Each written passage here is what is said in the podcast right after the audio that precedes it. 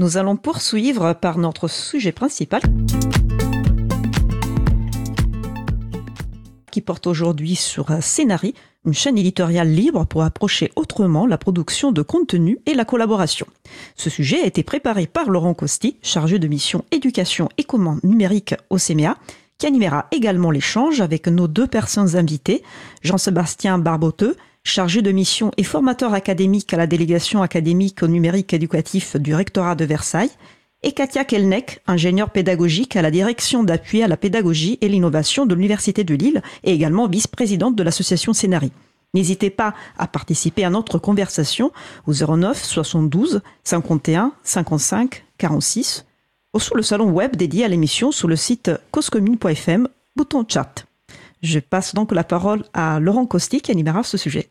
Merci beaucoup Isabella. Alors euh, je vais euh, peut-être faire une petite réintroduction par rapport au début de l'informatique, hein, avec l'avènement de l'informatique personnelle dans les années 90 et l'arrivée dans les foyers et euh, même dans le milieu professionnel du traitement de texte.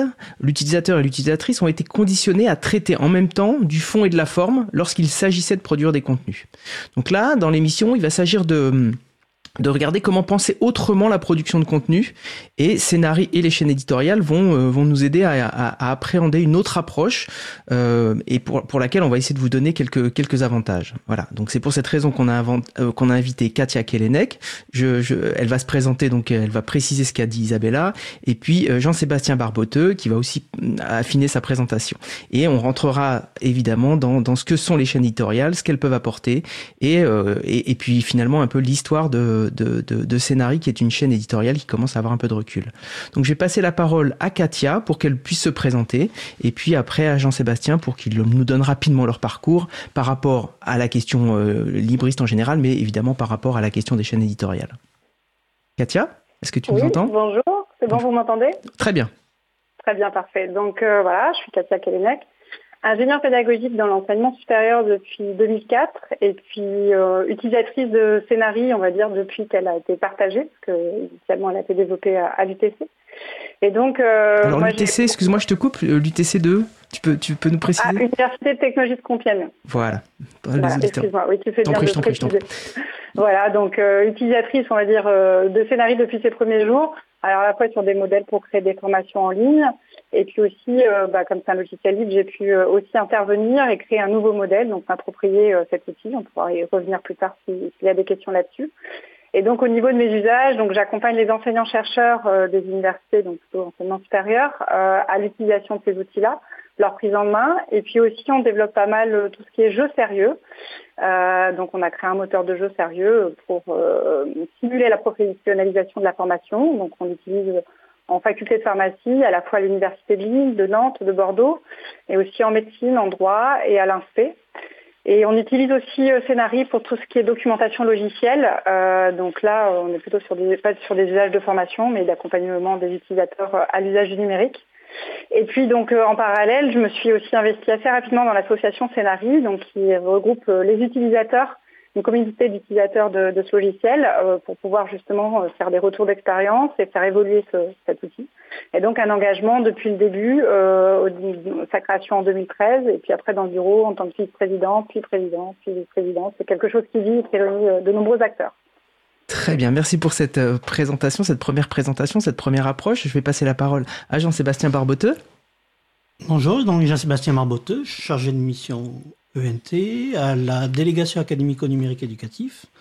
Alors pour la pour l'histoire du mon histoire du logiciel libre a commencé euh, il y a très très longtemps euh, avec les débuts du web et euh, SPIP, le système de publication pour l'internet partagé, moteur de site web.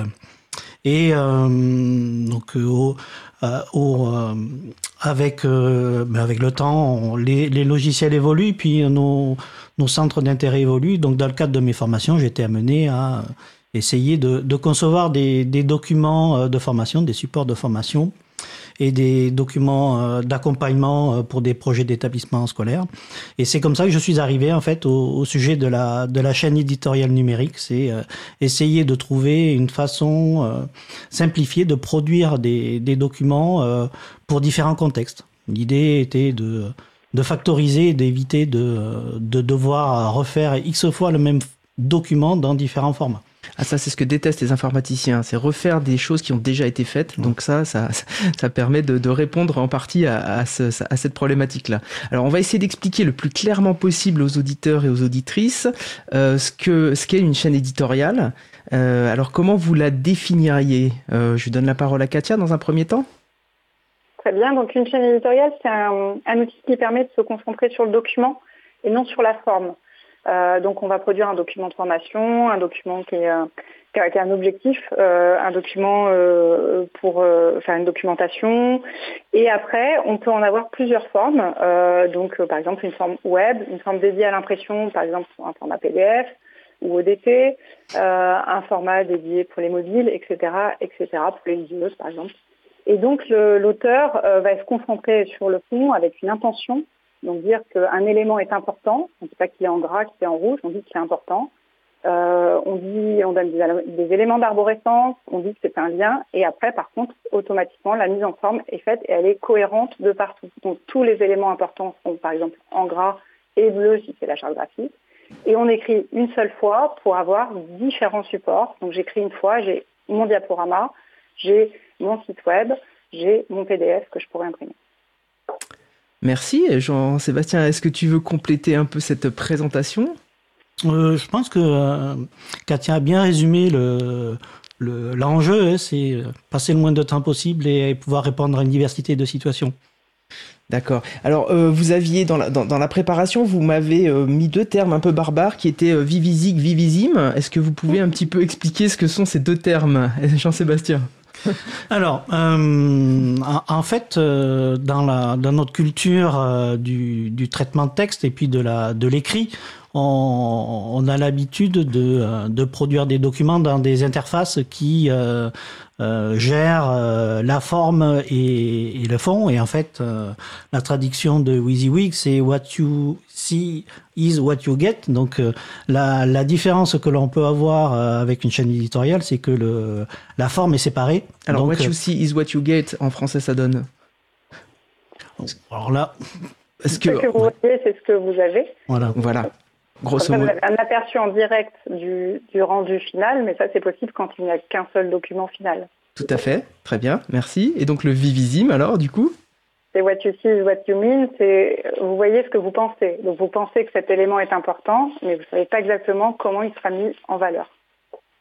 Très bien, merci. Donc là, effectivement, ça, ça, ça, ça, ça donne une bonne image de ce que peut, de, de l'approche d'une chaîne éditoriale. Finalement, hein, c'est vrai que ça peut être un petit peu déroutant pour les gens qui ne connaissent que l'outil, euh, que l'outil traitement de texte comme grand public, on va dire, euh, où, euh, où en fait ils ont le résultat, la production finale sous leurs yeux constamment avec des avantages et des inconvénients. Hein. Moi, je me, je me, rappelle, je me battais avec les puces. Je ne comprenais pas, par exemple, après avoir fait euh, appuyer sur la touche entrée, que la puce, elle se décale, euh, la ligne du dessus. Enfin, voilà. Il y a, y a aussi, il y a évidemment euh, dans, dans, dans, dans ces approches-là aussi des inconvénients.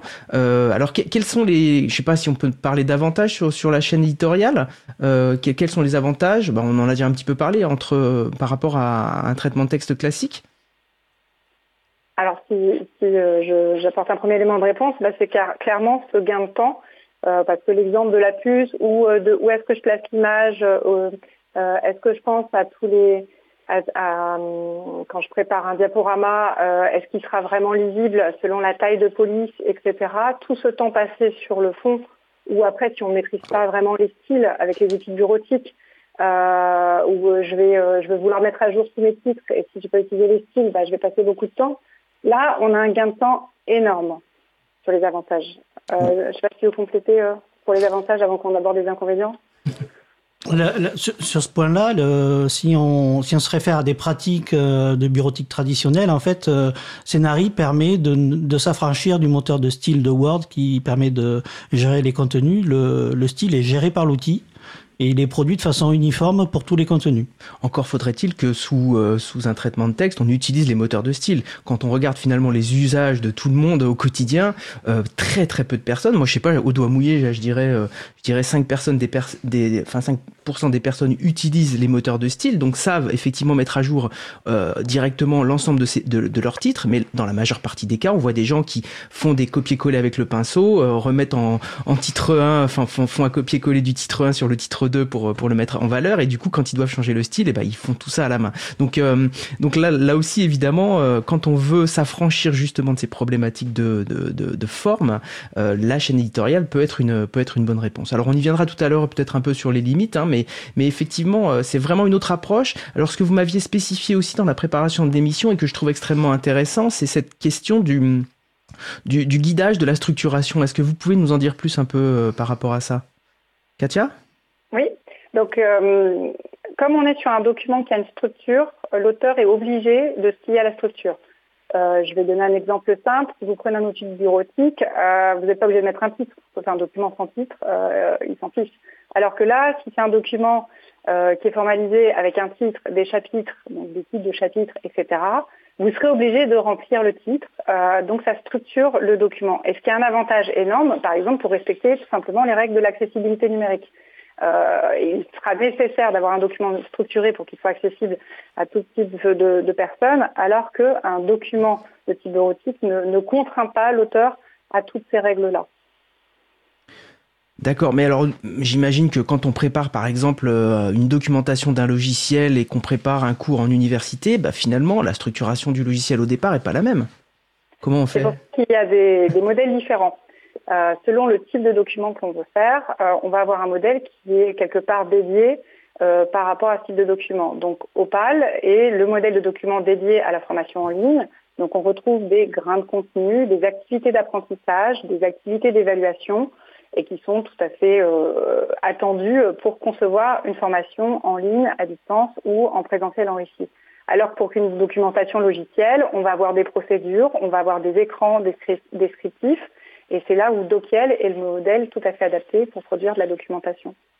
Donc si je comprends bien, tu parles, euh, enfin vous parlez de, de, grains, c'est-à-dire qu'en en fait il y a des briques qui sont déjà préparées pour la structuration du document, et puis finalement on peut, on peut, on a une, une forme de souplesse par rapport à ces briques-là pour construire euh, son document, ou est-ce que euh, c'est rigide et finalement on n'a pas d'autre choix que de suivre la structuration du document, enfin du, du squelette on va dire. Alors il y a une certaine liberté, il y a des choses obligatoires, le titre est obligatoire par exemple, mais après sur la structure le nombre de chapitres, euh, la profondeur d'arborescence, tout ça est libre. Et puis, on peut même le découper comme des briques de Lego. Donc, par exemple, mon grain de contenu, je peux aller le réutiliser dans trois contenus différents. C'est un petit peu comme si j'avais un chapitre d'un document d'un polycopier qui est commun sur euh, trois années euh, de formation différentes. Je le mets à jour une fois et après, il sera dans mes trois polycopiers parce qu'il est commun entre les trois, les trois documents. Donc oui, effectivement, quand on entend ça, ça, ça j'imagine que ça, ça peut tenter certains enseignants euh, par rapport à la mise à jour de documents. Je trouve que là, là, on a une pertinence de la chaîne éditoriale euh, qui, qui me semble euh, intéressante pour, pour l'enseignement, entre autres, mais aussi pour, pour d'autres formes. Euh, bah merci déjà pour cet éclairage. Euh, je pense qu'on y voit un petit peu plus clair sur ce que sur ce qu'est la chaîne éditoriale. Alors, je vous cache pas que moi j'ai expérimenté ça en milieu associatif il y a une dizaine d'années, donc je suis un petit peu en retard un peu sur euh, sur l'usage, hein, mais mais euh, j'avais trouvé effectivement. alors c'est un petit peu, c'était à l'époque rude un petit peu en approche, mais mais je, je trouvais finalement cette logique de pouvoir ne s'attacher qu'au fond extrêmement pertinente et de générer très rapidement des finalement des, des, formes différentes, hein, un site web ou, euh, ou un document papier. ça, c'est une force que j'avais euh, que j'avais beaucoup apprécié euh, dans Scénarii à l'époque. Bon, alors encore une fois, ça a évolué. On viendra un peu sur justement les, les évolutions de Scénarii tout à l'heure, euh, en particulier une forme web qui, qui va My Scénarii qui va être un peu explicitée, mais mais je trouvais déjà qu'il y avait une approche qui était extrêmement intéressante. voilà, moi mon métier c'était pas de c'était pas de faire de la mise en forme, même si j'apprécie aussi euh, à un moment donné choisir mes couleurs, choisir la couleur de mes titres, mais mais à un moment donné, il faut que je dépasse ça pour euh, pour me concentrer sur le fond puisque c'est plutôt mon métier quoi. Voilà. Alors c'est ça qui peut peut-être bloquer parfois euh, certaines personnes hein, parce qu'il y a des gens qui sont attachés à, à voir très vite la mise en forme en même temps. Elles avancent en fait sur le fond et la forme en même temps, mais euh, mais si on n'a pas de qualité euh, sur ces questions-là, euh, on perd on perd beaucoup potentiellement beaucoup de temps. On va peut-être remonter justement un peu sur, sur l'histoire de Scénarii. Euh, comment comment c'est né, comment ça a été créé. Évidemment, si on peut parler un petit peu de licence libre, j'en serais j'en serais heureux dans cette émission. Et puis euh, parler de l'association, pourquoi pourquoi et comment comment ça s'est structuré après euh, au fil du temps.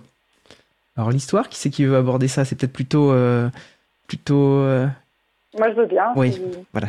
Merci. Donc, du coup, euh, en fait, c'est un projet issu, euh, quoi, un, ça, ça, vient d'un projet de, la, euh, de, recherche autour de la recherche documentaire euh, en 99, donc projet à l'Université de technologie de Compiègne, avec AXA Assurance qui devait créer des modules de formation e-learning. Et donc, il y a eu un travail d'ingénierie documentaire sur cette question des supports pédagogiques. Donc ils ont fait un prototype euh, avec euh, une chaîne XML, si je, rentre un peu plus dans les détails euh, au niveau technique. Et donc après, il y a eu d'autres acteurs qui ont été intéressés pour utiliser cet outil. Et puis, à force qu'il y ait de plus en plus d'acteurs et de collaboration, l'Université de technologie de Compiègne n'est pas un prestataire service, et donc ils ont créé une entreprise pour pouvoir développer cet outil. Et il me semble que le choix du libre a été fait dès le début.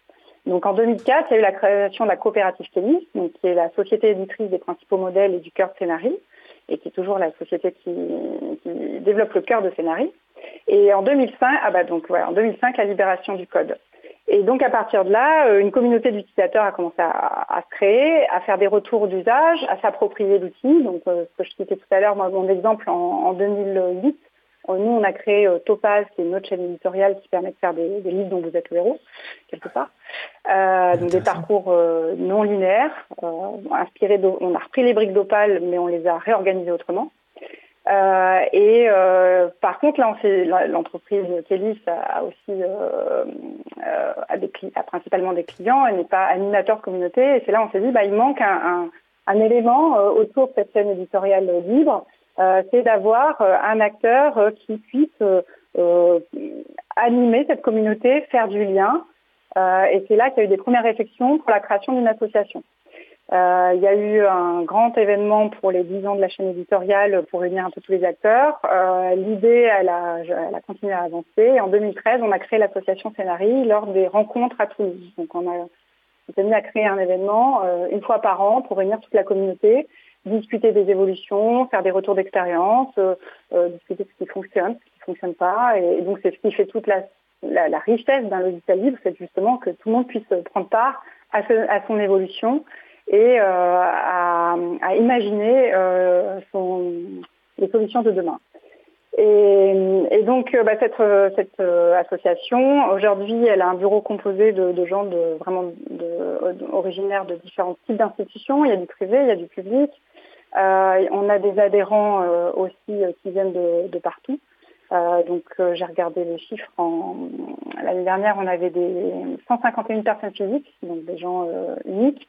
159 personnes morales, donc là des universités, des entreprises, 11 prestataires et deux concepteurs. Donc les concepteurs sont ceux qui créent des modèles.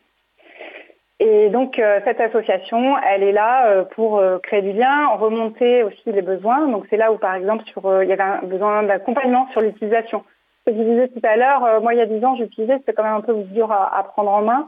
Donc euh, c'est comme ça qu'est née euh, l'idée de proposer MyScenary, c'est-à-dire qu'on adhère à l'association et on peut bénéficier d'un service avec Scénarii en ligne, un serveur web qui permet de publier le site web associé. Donc par exemple pour les, associations c'est vraiment très agréable, pour aussi les lycées qui n'ont pas toujours des services informatiques dédiés pour accompagner sur, la sur les outils. Euh, et puis, euh, euh, donc on propose aussi donc cet événement annuel qui sont les rencontres scénarii pour pouvoir réunir la communauté, des forums d'échange, et puis on a surtout deux salariés qui permettent d'animer cette communauté. Donc Loïc Alejandro, qui est notre directeur et qui met vraiment beaucoup de dynamisme dans notre association, et Quentin Duchemin, notre administrateur système. Loïc qui nous a beaucoup aidé à préparer l'émission d'ailleurs, et je le remercie au passage. D'accord. Très bien. Merci, euh, merci pour ces éclairages par rapport à l'association. Donc effectivement, c'est une communauté qui est née euh, donc en 2013 et euh, qui, qui, vit. Hein, donc 150 adhérents personnes physiques, j'ai entendu, et 150 adhérents personnes morales. donc du coup, ça s'étoffe et puis ça permet de d'améliorer d'améliorer le logiciel. Alors, du coup, on a évoqué la libération du code en 2005. quelles sont les licences qui sont utilisées là ou les licences qui sont utilisées attachées à, à Scénari et quelles sont finalement les licences, comment comment, comment sont articulées les licences vis-à-vis des modèles aussi qui sont qui sont proposés, puisque les modèles, ce qu'on disait tout à l'heure, c'est finalement différentes différents squelettes qui permettent de produire des choses déjà un peu ciblées comme soit des productions de cours, soit des livres dont vous êtes le héros pour Topaz qu'on évoquait tout à l'heure, Dokiel plutôt pour la pour la production de documentation logicielle. Donc euh, voilà, comment, comment euh, s'articule la question euh, des licences avec tout ça? Est-ce que Jean-Sébastien veut répondre ou non Pas Jean-Sébastien qui semble moins à l'aise sur ces sur ces questions-là. Bah écoute, je t'en prie. Alors je vais pas être hyper à l'aise non plus, mais moi de ce que je sais, c'est qu'en fait il y a quatre licences principales qui sont proposées. Euh, alors MPL 1.1, GPL 2.0, LGPL 2.1, Cécile 2.0, euh, pour euh, les modèles qui sont diffusés librement. Et après, effectivement, il y a certains modèles qui ont été produits et dédiés de façon spécifique. Bah, par exemple, dans le cadre de prestations proposées par Kélis. après, nous aussi, on a fait une déclinaison d'un des modèles euh, qu'on utilise qu'en interne à l'université de Lille, mais dans lequel on ne se sent pas d'assurer un support aussi. Parce que quand on est dans le livre, ça veut dire que derrière, on, on, documente tout correctement, etc. Donc, euh, euh, on va dire qu'il y a les deux types d'usages autour de, de scénaristes. Par contre, le cœur, lui, est complètement libre. D'accord. Donc il peut y avoir des modèles qui sont pas euh, pour l'instant sous licence libre, mais euh, parce que justement tu l'expliques, c'est parce qu'il y a une conscience de vouloir accompagner et que euh, si c'est pas structuré pour accompagner, on préfère ne pas ne pas mettre en licence libre pour cette raison-là. Ce que j'entends. C'est ça. Très bien, merci beaucoup pour, pour ces éclairages encore une fois. Est-ce que on a des exemples d'usage qui pourraient qui pourraient illustrer un peu euh, Scénarii et ses, usages. Alors on, a des, noms d'entreprises. Alors bon, je précise tout de suite que dans le dans pad de l'émission, on a mis quelques liens de sites euh, qui ont été produits avec euh, avec des modèles Scénarii. Donc là, vous pourrez les retrouver sur le, le pad de l'émission. Ça vous donnera un aperçu de ce que ça peut donner. Mais est-ce qu'on a d'autres exemples d'usage à préciser? Euh, peut-être euh, sur le prolongement de, de, de Kélis, prestataire de services, le, le, réseau Canopé, euh, alors le réseau Canopé, c'est un agent, c'est une agence publique de, de l'éducation nationale qui a pour vocation à former, à produire des documents d'accompagnement. Donc le, le, réseau Canopé a commandé à Kélis un modèle documentaire adapté au second degré et euh, on peut le on peut l'utiliser également euh, dans le premier degré, mais plutôt sur les euh, CM1, CM2. Donc en fait, c'est une déclinaison d'un modèle documentaire qui est adapté à, à l'enseignement du, du, second degré, qui euh, intègre les, beaucoup d'éléments euh, didactiques qui sont utilisés au second degré. Alors cette, cette offre de service, elle est, elle est gratuite, elle est pour tous les enseignants de France. Et vous avez une offre de service d'hébergement des, des, contenus sur euh, un espace dans les nuages, avec une version en fait marque blanche de MyScenari, et puis une version euh, logicielle euh, qui, qui est proposée en deux versions maintenant. Une version simplifiée qui permet de, de s'approprier la chaîne éditoriale de façon simple, avec de fonctionnalités, et puis une version euh, experte sur laquelle on, retrouve en fait euh, tous les éléments de, conception qu'on utilise dans dans les autres modèles documentaires de, de scénarii, que ce soit Opal ou euh, ou, ou, Dokiel. Donc ça, c'est un service qui est accompagné par le, réseau Canopé et les ateliers du réseau Canopé. Donc il y a une offre de formation sur tout le territoire national autour d'une version euh, d'un modèle documentaire qui est porté par une, agence de, l'État.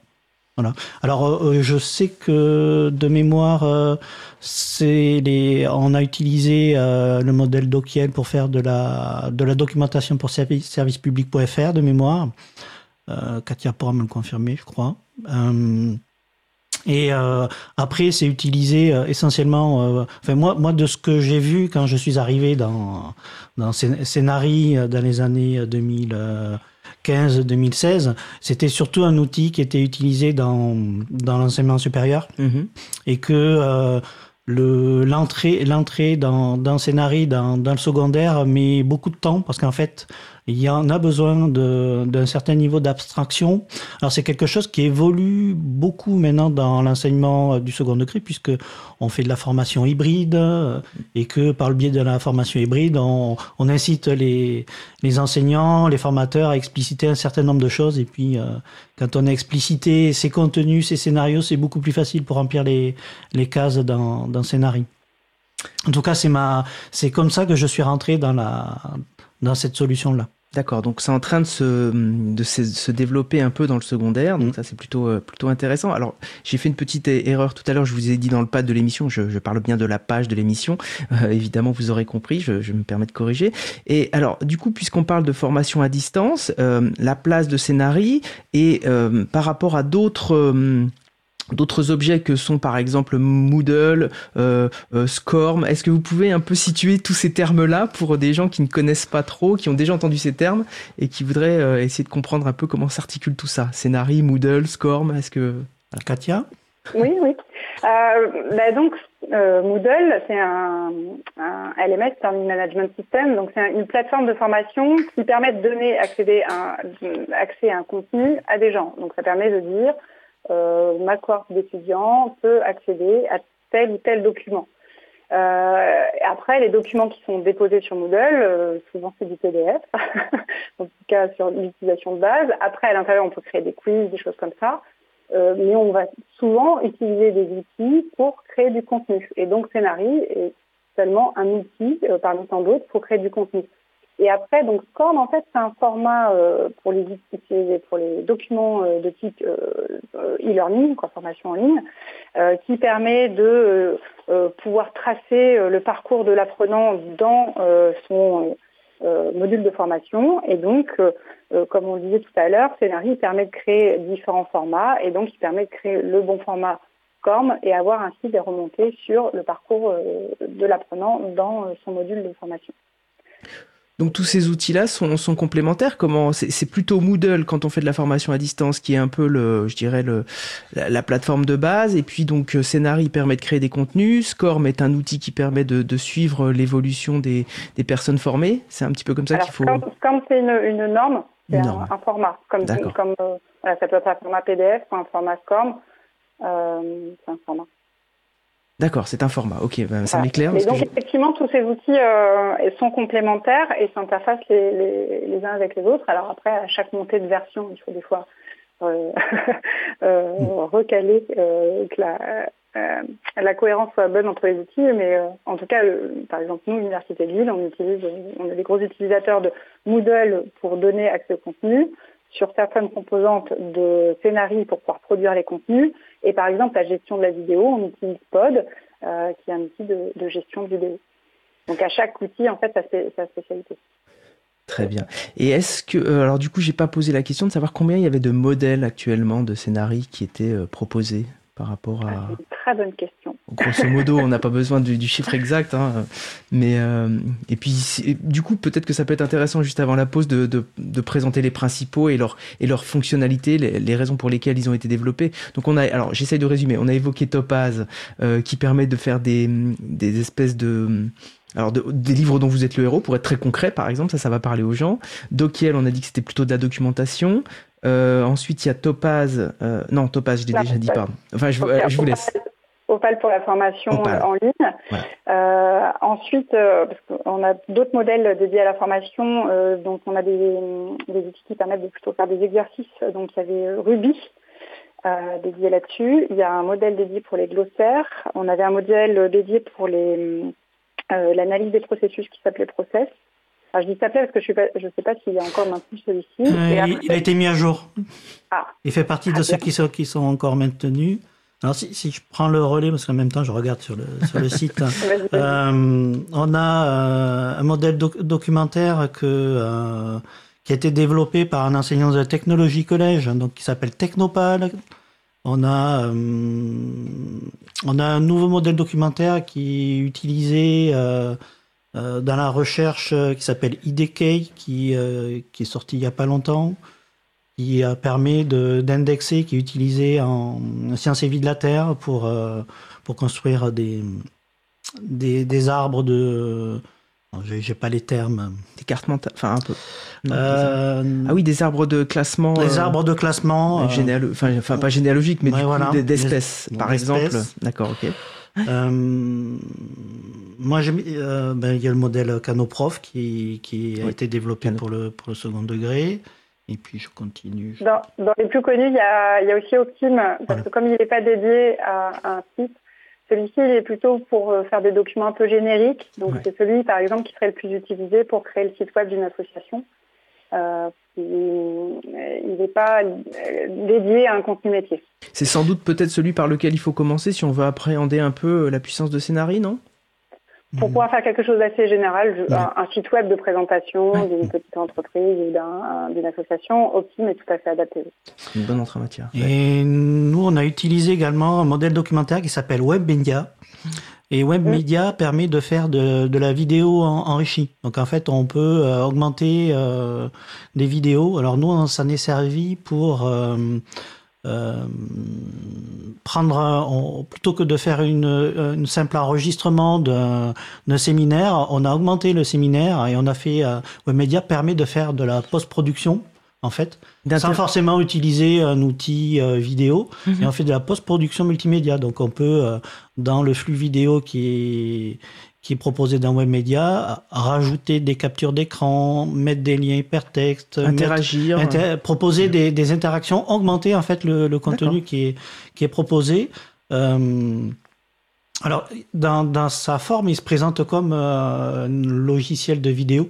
Donc en fait, comme euh, un logiciel, euh, si je prends OpenShot, un logiciel libre qui permet de faire du montage vidéo, en fait, vous avez un outil avec un système de timeline, mhm. et puis on, coupe un petit morceau, et puis on met, euh, on, on, introduit des, des, contenus à l'intérieur. Alors, ce sont des choses qu'on peut faire dans Pod aussi. Là, on a parlé de Pod.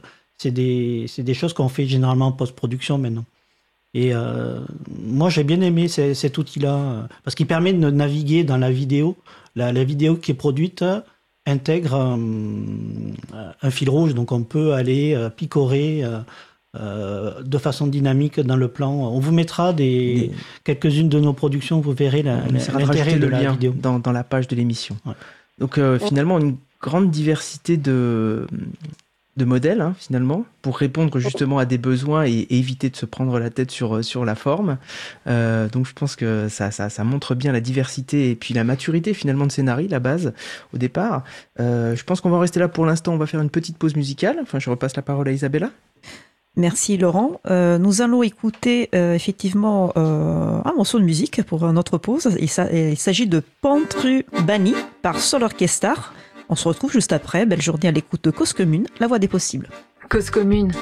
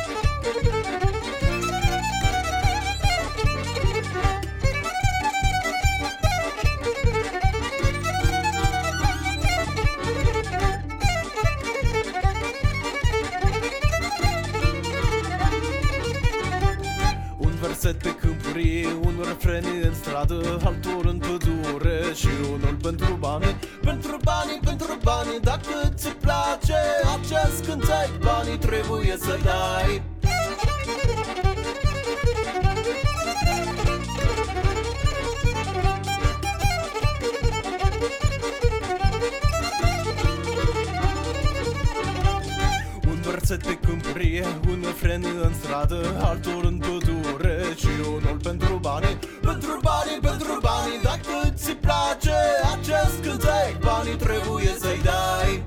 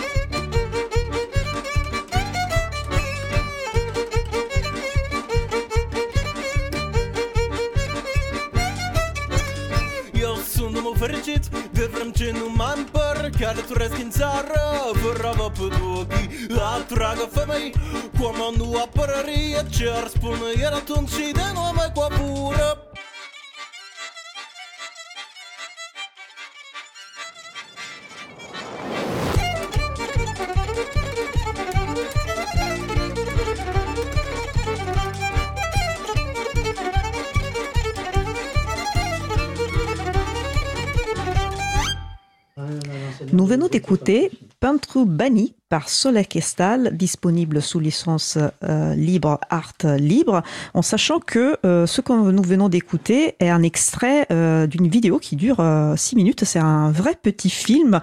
vous avez la référence sur la page consacrée à l'émission si vous êtes curieux, donc libreavou.org slash 166.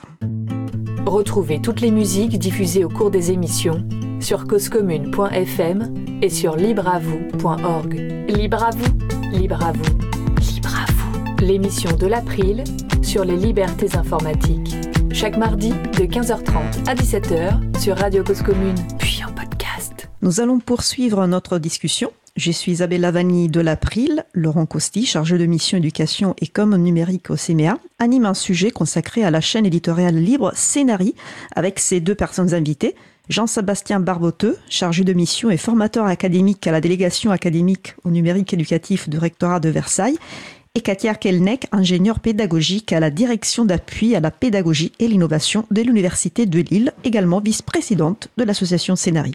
N'hésitez pas à participer à notre conversation au 09 72 51 55 46 ou sous le salon web dédié à l'émission sur le site causecommune.fm, bouton chat. Laurent? Merci Isabella.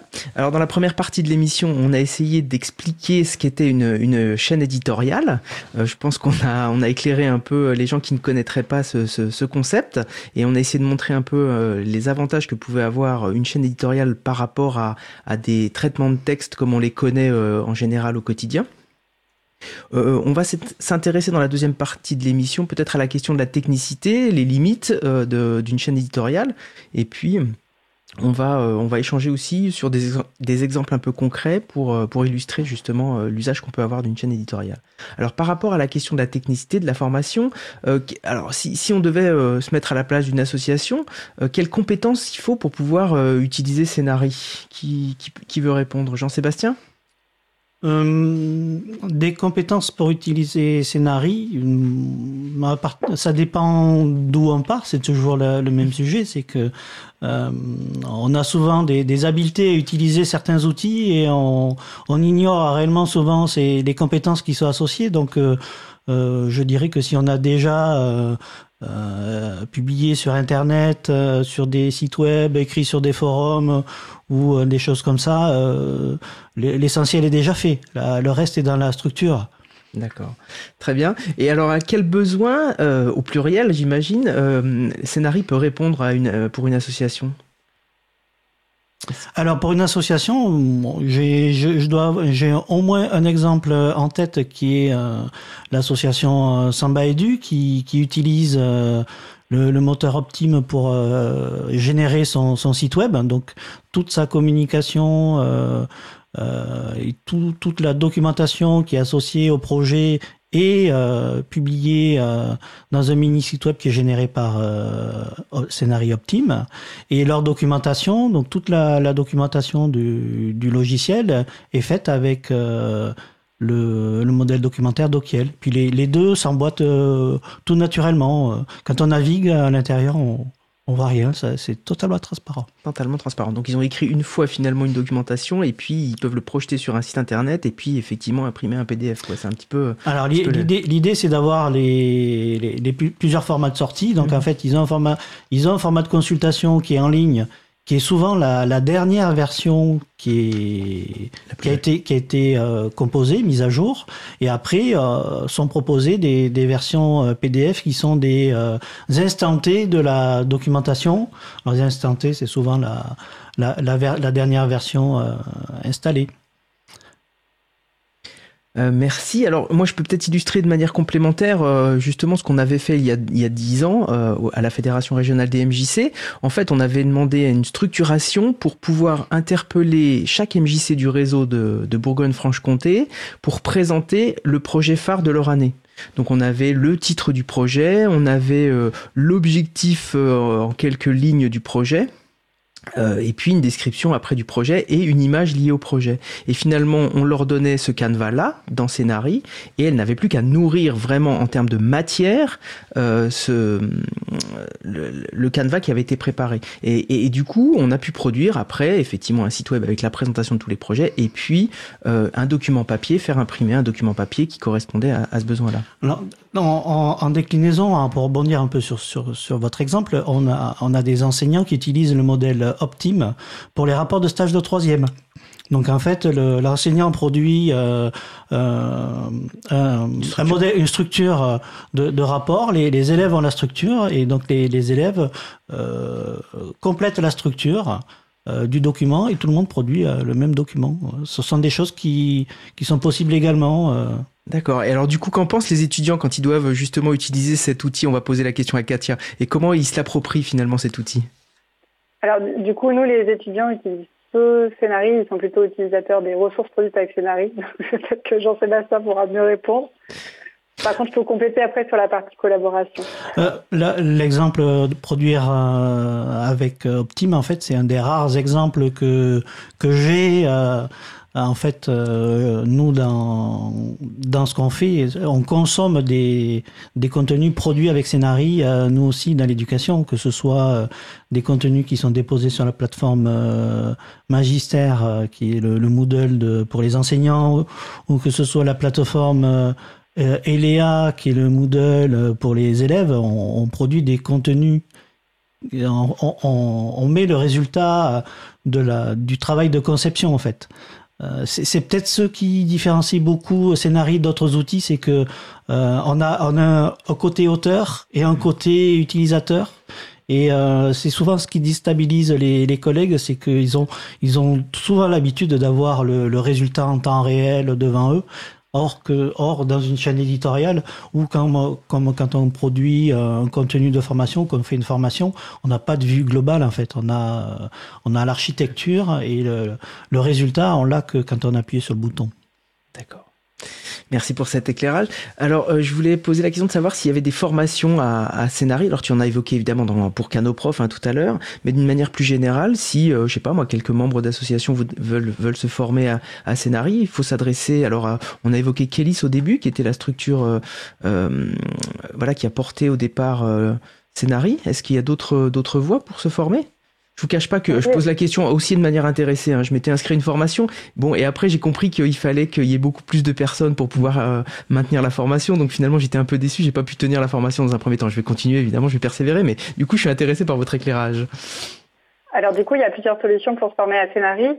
Euh, effectivement, euh, Kelly est l'éditeur principal, mais il y a d'autres prestataires euh, aussi qui peuvent former à Scénarii. Donc là, sur le site de l'association scénarii.org, euh, on a une page avec tous les prestataires et qui présente ce qu'ils proposent.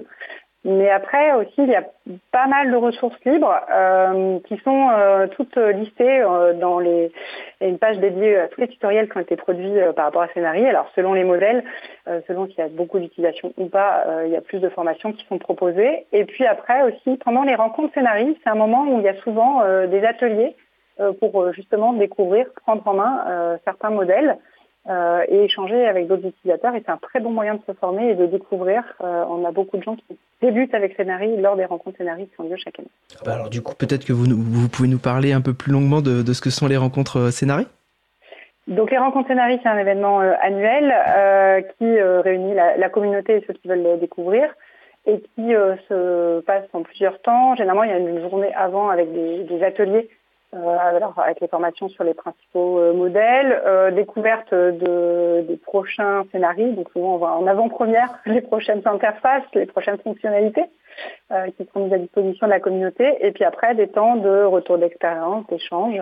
Euh, plus ou moins technique, plus ou moins pédagogique. Euh, et puis même aussi, on a chaque année aussi un, temps de conférence sur différents sujets. Donc par exemple, l'année dernière, en 2022, on avait une question sur les low-tech, qui était très intéressante et qui rejoignait euh, l'introduction de l'émission d'aujourd'hui. De, Vincent Calam, tout à fait. je voulais rebondir, si possible, sur les rencontres Scénarii. je m'intéresse à, la, vie associative, aux, aux événements déjà dans le cadre de l'April. donc, si j'ai bien compris, c'est ouvert euh, à tout le monde, pas que membres de la de l'association. Est-ce que vous savez déjà euh, quand ils se tiendront les prochaines rencontres et où? Alors oui, euh, ça sera à Paris en juin. Je vais vérifier pour la date. C'est intéressant, ça peut intéresser nos auditeurs, auditrices franciliens, franciliennes. Oui, alors en plus, bon, c'est aussi possible d'assister en ligne, sauf pour les ateliers de prise en main, c'est moins adapté. Euh, c'est aussi intéressant. Donc, normalement, les rencontres scénarios auront lieu les 15 et 16 juin euh, au CNAM à Paris cette année. Et après, si vous allez sur le site web de l'association, vous pouvez aller retrouver les présentations des années précédentes.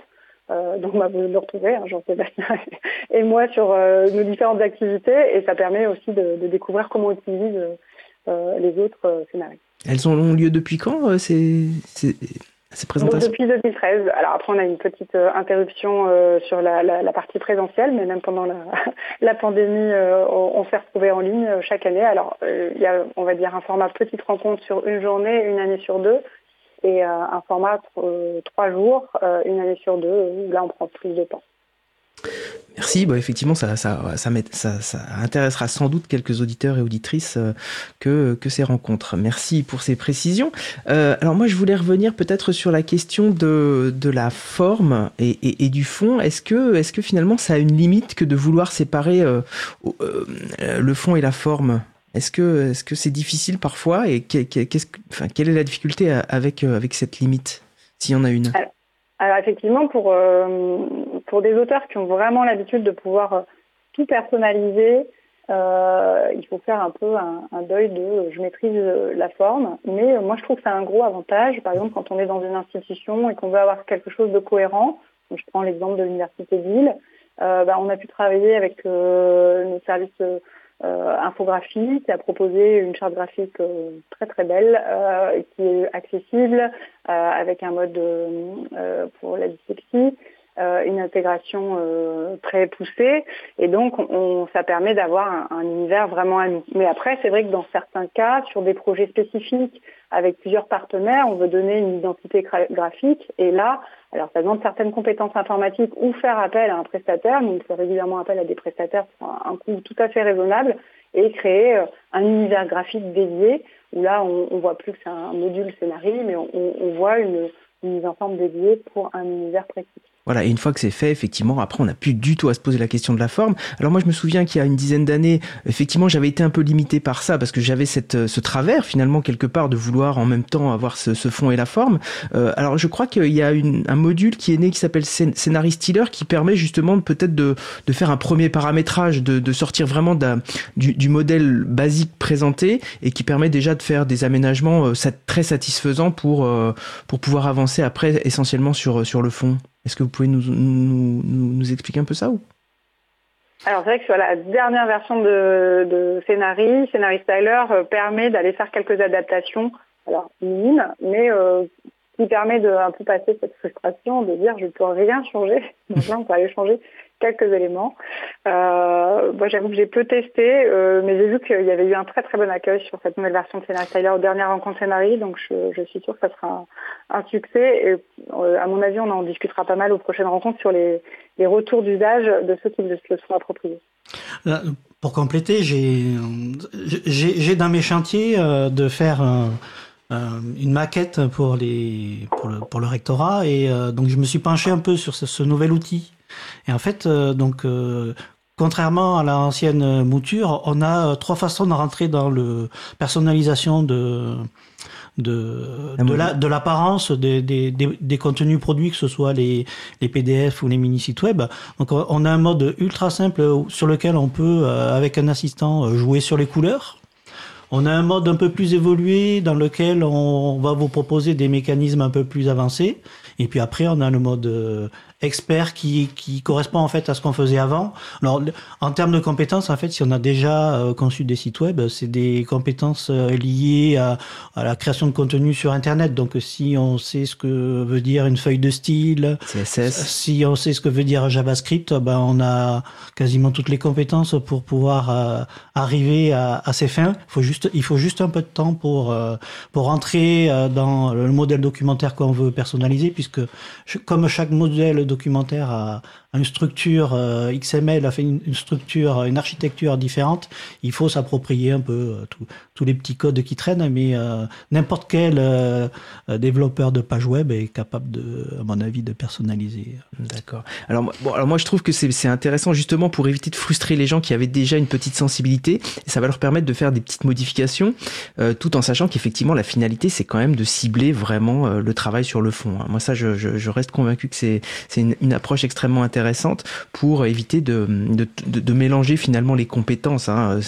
Mettre en forme, c'est pas la même compétence que, que de produire du fond. Hein. C'est pas les mêmes métiers, donc euh, donc c'est important peut-être de, de, de remettre ça sur sur le devant de la scène, hein, cette séparation des compétences, euh, parce que effectivement on alors dans, certaines associations on a vite éludé la question du, du, du secrétariat ou de la compétence de mettre en forme, mais euh, encore une fois c'est bien deux métiers différents. Euh, donc on a parlé un peu, un peu des limites, euh, des modèles. Euh, alors, Moi j'aurais voulu revenir sur la collaboration, si je peux Bien sûr, oui, tout à ce qu'on avait commencé à dire tout à l'heure. Oui, très bien. donc en fait, alors c'est une chaîne éditoriale, il y en existe d'autres, hein, mais moi je trouve vraiment son point fort et sur la partie collaborative.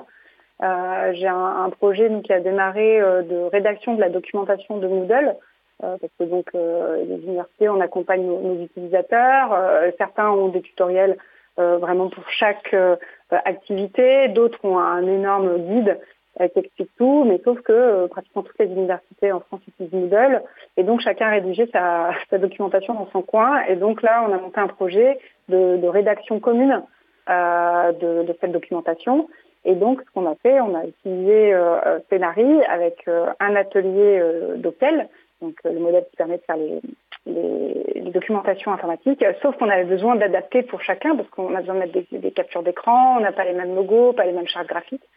Et donc on, ça permet de découper où chacun participe à, l'édifice global et euh, de pouvoir dériver, on va dire, les ateliers et de pouvoir personnaliser euh, certains éléments pour qu'on ait chacun notre doc un peu spécifique à nous quand ça a besoin d'être spécifique. On peut même aller préciser certains termes que par exemple, certains ont des étudiants, d'autres ont des auditeurs, euh, d'autres ont des élèves, et là, on peut mettre des variables qui automatiquement met le bon mot selon le contexte. Donc, ce point de vue de collaboration euh, est très très fort. Il est aussi possible de mettre des workflows de validation, de savoir si euh, une partie du document a été relue, validée. on peut, il y a un système de commentaires. Ça, c'est vraiment un point, un point fort qui est très très riche et très très intéressant, je pense, dans, dans l'outil scénario. Alors effectivement, de mémoire, euh, ça, ça, euh, il y a une dizaine d'années, la, la, la, mise en place euh, d'un, d'un serveur pour collaborer justement avec, avec l'outil Scénarii me semblait un peu complexe. Donc du coup, ça veut dire que ça a beaucoup évolué. Est-ce que c'est une conséquence de MyScénarii qu'on évoquait tout à l'heure? Comment oui, tout à fait. C'est vraiment euh, là où l'association a, rendu, je pense, un, un énorme service à la communauté, c'est qu'aujourd'hui, qu'avant, il fallait pour installer un serveur Scénarii, là, il fallait des, des, ingénieurs système euh, qui euh, allaient euh, mettre à disposition un serveur et tout le monde n'a pas la possibilité de, de, faire ça. Alors que là, aujourd'hui, avec MyScénarii, on peut bénéficier de toutes euh, les fonctionnalités d'un serveur Scénarii sans avoir à installer, en, juste en adhérant à l'association. Et euh, l'adhésion, je crois, pour les personnes euh, physiques, c'est 15 euros, donc c'est tout à fait raisonnable. Et, euh, et, donc, on peut après justement bénéficier de bah, toutes ces options de collaboration, de donner des droits aussi différents de lecteurs, d'auteurs, et, et pouvoir justement travailler en collaboration beaucoup plus facilement. Ah oui, là on se retrouve euh, typiquement dans un, CMS comme WordPress, un CMS Content Management System comme euh, WordPress qui serait partagé euh, avec l'ensemble des, des, membres de la, enfin avec l'ensemble ou avec quelques-uns des membres de l'association et qui pourrait finalement pas mettre à jour le site internet en direct live de, de, l'association. Donc on a, on a cette capacité désormais avec MyScenary d'être très réactif et surtout de partager, euh, partager la rédaction des contenus. C'est extrêmement intéressant. Euh, oui, et puis une grande évolution aussi, euh, parce que si tu as utilisé il y a 10 ans, avant on était obligé de passer par l'éditeur qui était Bon, c'est un éditeur, je crois, qui a été conçu il y a, il y a 20 ans, donc euh, qui, a, qui, nécessitait une certaine prise en main, alors que maintenant l'éditeur euh, qui est web euh, est beaucoup plus intuitif, beaucoup plus facile de prise en main. Moi, je le vois, je, je forme sur Scénario depuis 15 ans, et les formations que je donne aujourd'hui par rapport à celles d'il y a 10 ans sont plus les mêmes. Et en plus, il y a un mode d'édition où on ne travaille pas du tout sur la structure, où on est directement sur le rendu final, et on appuie sur un petit crayon, et hop, on peut aller modifier une partie du texte. Donc on peut même avoir euh, deux modalités d'édition. Extrêmement intéressant. Jean-Sébastien, tu as des choses à rajouter par rapport à MyScenary Est-ce que toi tu le pratiques? Alors moi je ne pratique que MyScenary, je fais tout dans mon navigateur internet. Euh, c'est euh, c'est ce qui a permis de lever beaucoup de freins euh, parce qu'en fait nous euh, dans l'éducation on n'est pas forcément administrateur de son ordinateur donc on n'a pas forcément ah le droit d'installer des logiciels. Et l'arrivée de MyScenary a, a permis de débloquer cette situation là et a permis quelques collaborations. Après il faut que les collègues aient un même centre d'intérêt que nous. Donc quand on travaille documentation généralement on vient me voir et puis on, on construit dans, dans. Et du coup, on parlait de formation euh, profs par exemple. Euh, comment les profs euh, connaissent Scénari et, comment ils viennent à la formation? Il y en a beaucoup. Comment ils connaissent Scénari Est-ce que Alors là, là-dessus? Là-dessus, c'est essentiellement du, de la communication qui est faite par le réseau Canopé ou par nos experts pédagogiques. nous, dans l'académie, on a un groupe d'experts pédagogiques on a des groupes, puisqu'en fait, euh, chaque discipline a son groupe d'experts, et donc on a quelques groupes d'experts qui investissent ce sujet-là. Et euh, dans leur mission euh, de, production de contenu, ils partagent ce qu'ils ont fait. Donc je vous mettrai en lien dans le dans, dans le, la page du site, hein, une ou deux productions faites par des, des collègues dans, euh, en sciences et vie de la Terre, de la vie et de la Terre, pardon. Euh, une collègue qui a utilisé l'outil euh, pendant le confinement et euh, ça l'a bien sauvé pour les élèves déconnectés, puisqu'en fait, elle était en capacité de elle avait produit un document qui, pouvait être utilisé dans ELEA pour ceux qui avaient un accès Internet. Et ensuite, elle avait généré des versions PDF pour les élèves qui étaient déconnectés. Et donc, ils avaient accès au même contenu dans, bon, dans deux modalités différentes. Mmh. Mais euh, pour, pour l'enseignante, le contenu a été euh, travaillé qu'une seule fois. Oui, ça c'est précieux, ça c'est clair que ça peut, ça peut convaincre. Euh, est-ce que, euh, est-ce que vous avez une idée un peu du, futur de, de Scénarii Comment ça va évoluer? Quelles sont les pistes un peu de travail? Alors, il faudrait aller aux rencontres, hein, j'ai bien compris, et c'est dans ces rencontres que sont, que sont dévoilées un peu les, futures fonctionnalités. Mais finalement, est-ce que vous êtes en capacité de nous en dire un peu plus? Quelles sont les, voies qui sont euh, privilégiées pour le développement de Scénarii alors là-dessus, euh, bah, on a eu des présentations aux dernières rencontres et puis l'association permet de, de, lancer des projets exploratoires justement pour, pour pousser sur les questions. Et donc, euh, un des points qui est souvent remonté, c'est quand on n'a pas de, de, LMS, pas de, de ah. plateforme de formation type Moodle. Alors, LMS, euh, Learning Management System. Learning Management System, euh, ça, ça, peut être compliqué. Et donc, euh, il y a une proposition qui serait parcours, donc en, en cours d'expérimentation sur différents établissements, qui permet, à partir d'un serveur scénariste, de pouvoir aller euh, directement créer cet espace où euh, bah, des, étudiants ou des, apprenants peuvent se connecter et euh, suivre la formation. Donc ça, ça a déjà été en fait expérimenté dans le cadre des cours de libre cours de Stéphane Croza, un grand acteur du libre. et donc on s'appuie, donc là c'est aussi dans les projets exploratoires de, de Kélis, il s'appuie sur les développements qui ont été faits dans ce cadre-là pour encore une fois les partager euh, librement. Et donc Parcours est en, train de tester justement pour voir, euh, pour pouvoir proposer euh, cette évolution qui, à mon avis, pourrait répondre quand même à pas mal d'utilisateurs. Très bien, bah, on, attend avec impatience euh, la mise en production entre guillemets de ces, modules. Euh, il, nous reste euh, cinq minutes là pour, pour échanger peut-être sur les, choses que vous auriez oublié de nous dire et que vous avez envie de partager avec les auditeurs et les auditrices. Alors je sais pas, je passe d'abord la parole à, à Jean-Sébastien. non, des, sur le logiciel libre, de façon générale. Euh, oh, tu, peux élargir au logiciel libre si tu as envie. Tu peux élargir. Hein, oui, oui, parce que après, c'est vrai qu'avec à l'Académie de Versailles, il y a eu pas mal de projets extrêmement intéressants qui, euh, qui ont été initiés. Euh, donc, tu peux nous en parler. Donc, dans l'Académie de Versailles, en fait, on a une culture de d'utilisation du logiciel libre et de contribution du logiciel libre. Alors, ça s'est fait d'abord par les, les sites web d'établissement avec euh, le, déploiement de, SPIP, mais aussi la, ferme de, de blogs euh, qui fonctionne sur .clear, qui est toujours euh, en fonction et qui qui a sauvé beaucoup d'enseignants pendant le confinement puisque dans le premier degré nos, nos collègues n'ont pas forcément d'ENT d'espace numérique de travail et donc ont eu droit à un service de logiciel libre là-dessus. Euh, sur, euh, sur le sujet de scénarii, euh, nous, dans le second degré, on avance plutôt côté enseignant sur le modèle Canoprof, mhm. avec une volonté de, de proposer un outil un peu plus abordable en termes d'ingénierie pour les collègues du, du second degré qui n'ont pas la culture de la, de la formation en ligne. Nous, côté, côté académique formation, peut-être euh, utiliser euh, Scénari pour une de ses vertus euh, qui est de d'être capable de proposer des contenus de micro-formation, de micro-learning assez rapidement et, et assez efficacement. Donc c'est un de mes chantiers de, de l'année, arriver à faire des, micro, des modules de micro-learning. on en a on en a fait un ou deux pour les pour les familles euh, pendant le confinement, puisqu'on avait euh, conçu un module de, de formation euh, pour accompagner les parents des, des collégiens des, des, Yvelines qui avaient été pour lesquels le, le, département avait prêté des, des tablettes tactiles. Mhm. Donc on avait, on a conçu comme ça un petit module qui permettait aux parents de prendre en main la, la tablette et de pouvoir l'utiliser.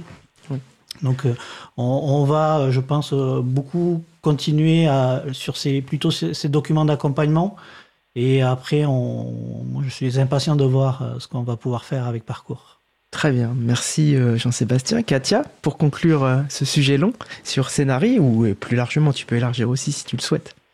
Eh ben donc, merci beaucoup de nous avoir reçus. moi, je vais conclure plutôt côté association Scénarii. c'est une, association qui est là pour accompagner, promouvoir. Donc, effectivement, si vous pouvez venir aux rencontres Scénarii, on est toujours ravis de rencontrer peut-être de futurs utilisateurs ou venir questionner, questionner les usages que nous avons, les fonctionnalités qu'il y a, parce que c'est comme ça qu'on avance. Euh, et puis, euh, donc, euh, effectivement, je pense que Scénarii apporte sa pierre à l'édifice et merci de nous avoir laissé cette fenêtre pour le présenter. Eh bien, merci Katia, merci Jean-Sébastien pour, euh, pour ces échanges autour de Scénarii, chaîne, euh, éditoriale, euh, qui permet la collaboration et puis qui permet aussi de se focaliser sur, sur la production de contenu et non pas seulement sur la forme. je repasse la parole à Isabella.